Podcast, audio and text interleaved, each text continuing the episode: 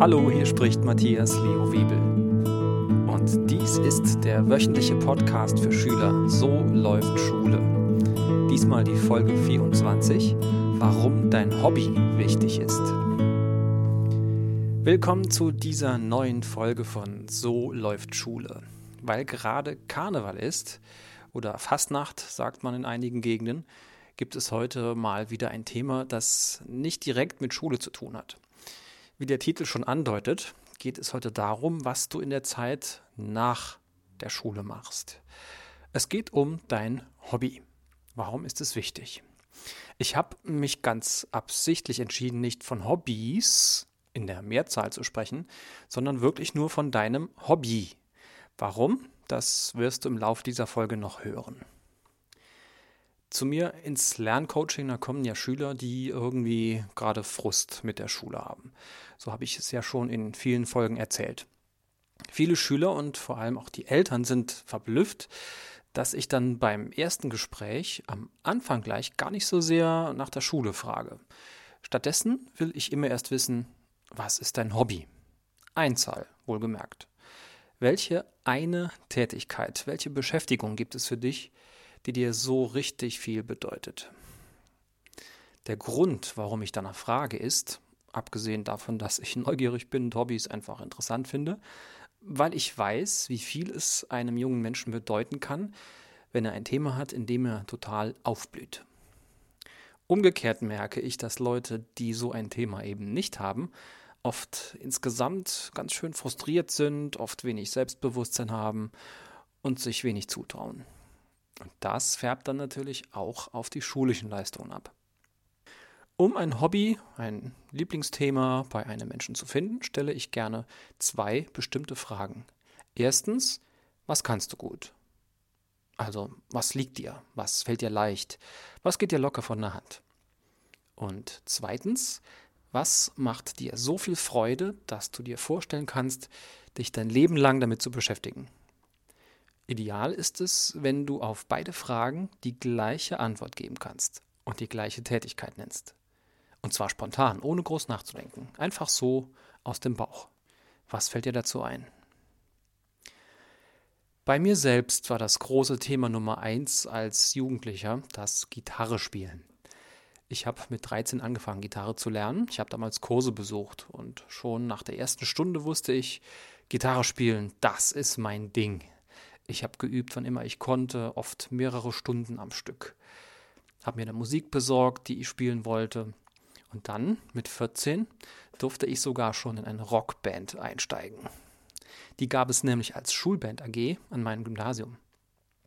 Da haben wir wöchentlich geprobt. Wir hatten damals noch Kassetten mit Liedern drauf, aus denen wir dann mit unseren eigenen Ohren und von Hand Liedblätter geschrieben haben. Und dann haben wir so fünf bis sechs Konzerte pro Jahr gespielt. Mein damaliger Musiklehrer, der hat sich enorm für diese Band engagiert und er hat vielen aus der Band, unter anderem auch mir, klar gemacht, hey, ich merke, du hängst dich in diese Tätigkeit mit ganzem Herzen rein, mach weiter so. Und viele aus unserer Schulband haben die Leidenschaft des Musikmachens nach dem Abitur noch weiter beibehalten. Einige haben sogar ihren Beruf daraus gemacht. Und auch diejenigen, für die die Musik ein Hobby geblieben ist, die sagen heute ganz oft, durch das Musikmachen damals habe ich Selbstvertrauen gewonnen. Ich habe gelernt, für etwas zu üben, mich in etwas reinzuknien, was mir was bedeutet. Und ich bin auch dauerhaft dran geblieben, um immer weiter zu lernen, besser zu werden und neue Erfahrungen damit zu machen.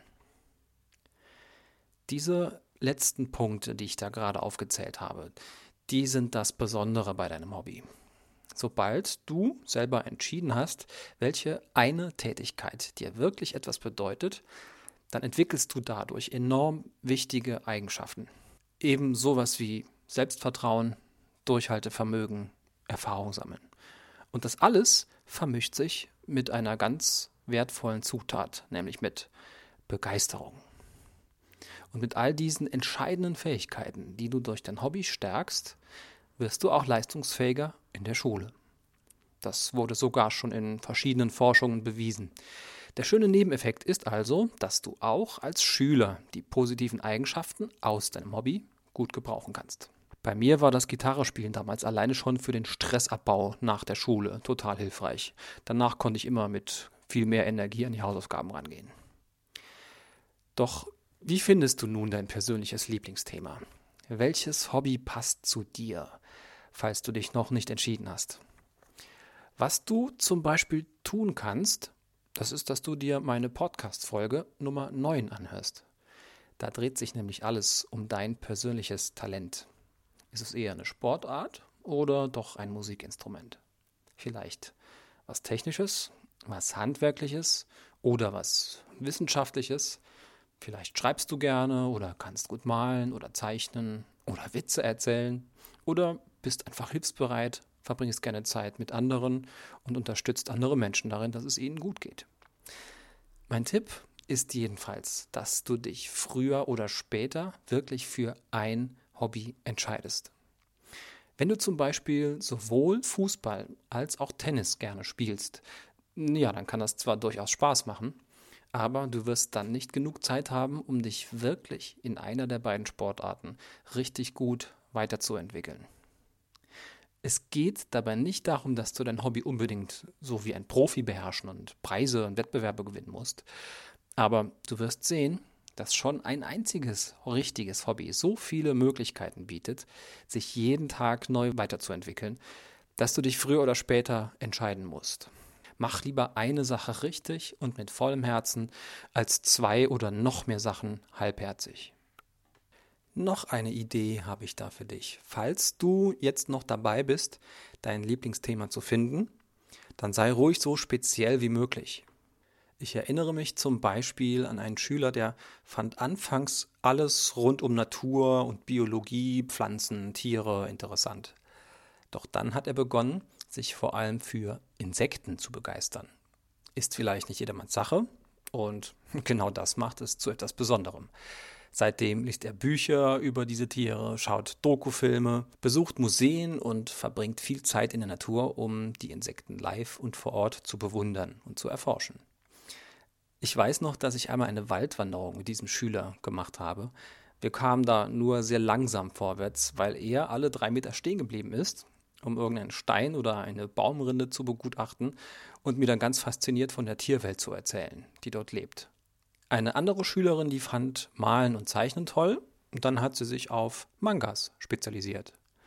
Und ein sehr sportlicher Junge hat sich nach einer Weile auf nur Fußball festgelegt. Und dann nochmal spezieller für die Position des Torwarts. Sobald du dein Hobby bestimmst, dann darfst du allerdings eine kleine Falle vermeiden. Denn es gibt Tätigkeiten, die dir vielleicht Spaß machen und dir gut liegen, aber es gibt Tätigkeiten, die fast nur ja, zum Konsumieren gedacht sind. Und es gibt dann einfach nicht so viel für dich, wo du dich wirklich weiterentwickeln kannst. Wenn du etwa gerne Videospiele spielst und dort einfach Levels und Missionen durchzockst, dann ist das zwar vielleicht spaßig, aber nichts Besonderes. Du bewegst dich dann in einer vorgefertigten Welt, in der du eigentlich nicht viel selber machen kannst und tausend oder sogar Millionen andere tun das Gleiche. Okay, es gibt Ausnahmen, manche Spiele sind durchaus kreativ, aber die meisten sind halt einfach zum Konsumieren. Das ist ja auch nichts Schlimmes an sich. Ich spiele selber gerne Games an der Konsole. Nur darfst du dir klar machen, dass das reine Zocken kein vollwertiges Hobby ist. Was anderes ist es, wenn du, so wie es einer meiner Schüler mal gemacht hat, Lehrvideos für Videogames produzierst, so mit Tipps und Tricks für andere Spiele. Die kannst du dann im Internet veröffentlichen und dich mit anderen Spielern austauschen. Und natürlich kannst du dich auch damit befassen, wie du selber Videogames entwickelst und programmierst.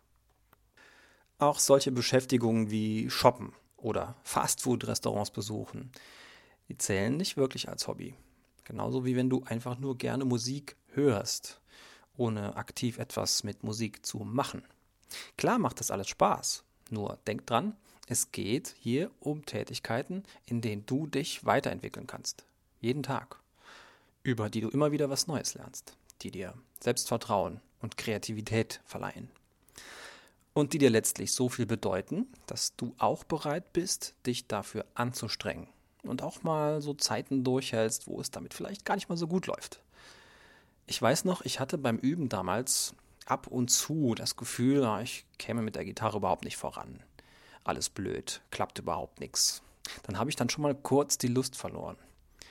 Nur dann habe ich mir vorgestellt, wie es wäre, wenn ich nie wieder Gitarre spielen dürfte. Schrecklicher Gedanke. Und dann habe ich sie gleich wieder in die Hand genommen und mit Begeisterung weitergespielt. Darum nochmal die beiden Fragen, mit denen du dein Hobby findest. Welche eine Tätigkeit liegt dir besonders gut?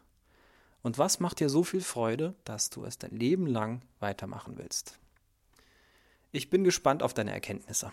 Schreib mir mal eine E-Mail und erzähl mir von deinem Hobby. Schick mir eine Mail auf mlw.edumento.de. Ich werde jetzt erstmal ein bisschen Gitarre spielen. Ich habe übrigens immer noch die gleiche Gitarre, mit der ich damals angefangen habe. Du hast sie sogar schon gehört,